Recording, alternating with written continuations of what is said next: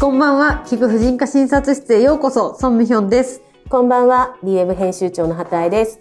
この連載のタイトルは、菊婦人科診察室なんで、あの、体や心の健康、性教育やジェンダーについて主に語ってるんですが、ちょっと今日は、せっかくはママ二人が揃ってるので、たまには性教育だけでない子育ても語ってみちゃおうかななんて思ってます。もう、畑井さん、ワーママっていうにはもう子供でかすぎるけどね。まあでも、ワーママはいつまでワーママなのか問題。いや、意外に大学生とかもう大変ですよ。就職した息子だって大変だけど、まあ、でもそう、いつまで大変の質が違いますね。いやー、そうか、そんな先まで大変なんで。いや、もう私ね、うん上の子が10歳になるんですけど、もうなんか子育てするときって、まあ数年は不自由だなと思って覚悟して産むじゃないですか。はい。まさか10年経ってもこんなにしんどいとは思ってなかった。あ、でも時間的なこととか物理的なことに関して言うと、すごい楽にはなるんですけどね。失礼しました。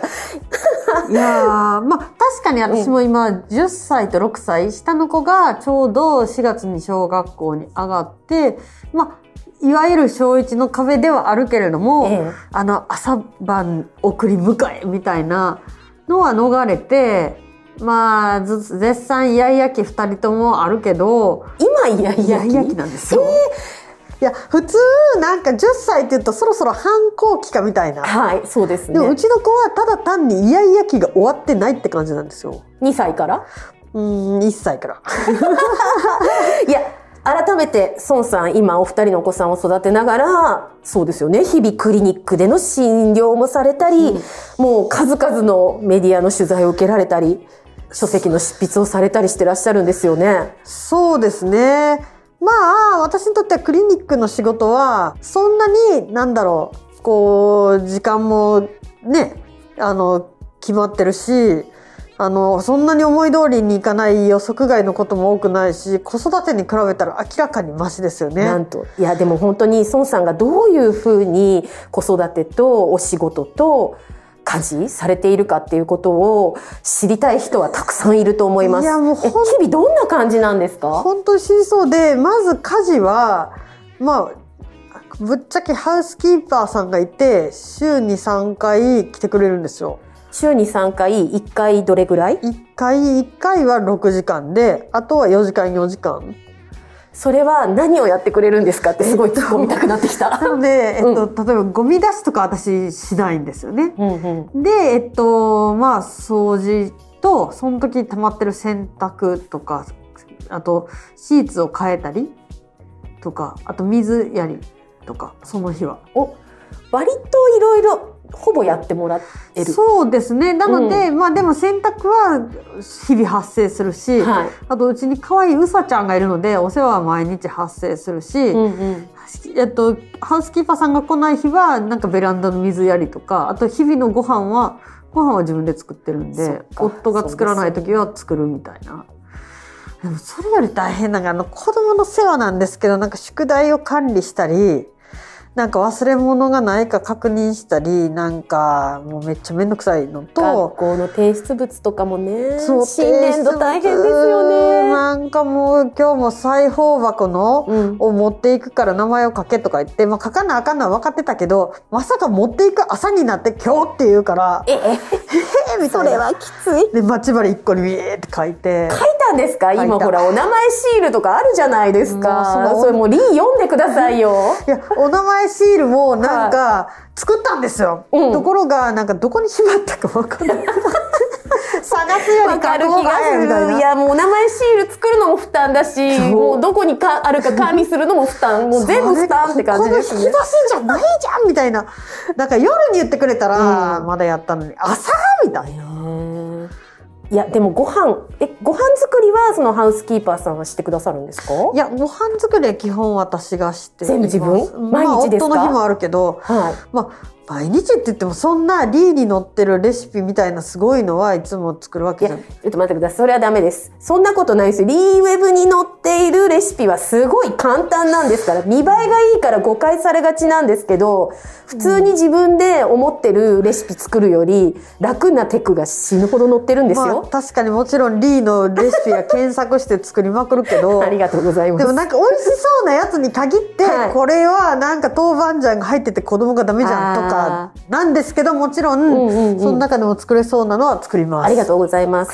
今月もね、辛くない麻婆豆腐とかホイコーローとか載ってるんで、よろしくお願いします。ホイコーローめっちゃ作るわ わかる、コストコで。買った豚肉豚バラを小分けに冷凍して、はいそれとキャベツで、うん、一応見なくて作れますよ。あ、こんなね、だってもうご飯が進むおかずないですもんね、ホイコーロいや、でも結構毎日食べさせる、しかも大体決まった時間ってことですよね、お子さんだと。しかもねびっくりすることにうちの下の子供は口に持っていかないとダメなんですよ。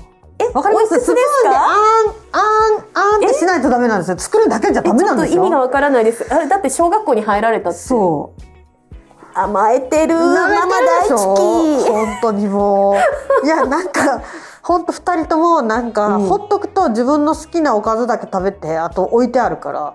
でも口を開けさせると食べるんですよそういうこと。だ食べさせたいから親心でついくお口に持ってってあげちゃうだってと。お野菜も淡白も食べてほしいじゃないですかご飯ふりかけ終わりとか終わってるじゃないですかそっか。なんかそういうこう、ご飯を食べさせる苦労みたいのが私はなかったんだよな。でも本当に先ほど言っていただいたように、下の子たちも今年成人を迎えるぐらいもう育ってるんですけど、私もう下の子が小学校高学年になって塾通いとかで忙しくなるまでは、両親とベビーシッターさんばっかりです。もう平日は5日間とも全部もう割り振ってました。うんうんこの日は両親の日、この日はベビーシッターさんの日、もう人の手を借りないとできない子育て。いや私もね実はね 母親のなんかね手を借りまくってきたら今度、もう口は出すわ、うんなんか私に注文とかめちゃつけてくるからなんか切れまくって帰ってもらって いやもう早くなんか母親に頼らずに育児したいとか思って、まあ、こういうのも手を借りれない人からするとめちゃくちゃ贅沢な話っていうのもうもう承知の上なんですけれどもやっぱ口を出されるのがやっぱり幸福っていうのは自己決定できることなんですよね。だからそれに口出されるっていうのだけでもストレス半端なくて。そうですよね。でも私も今思うのはあの時はなんか、うん、借りるしかないって思ってたけれども、うんお親の手を借りることほど後でお返ししなくちゃいけないことがないっていうか。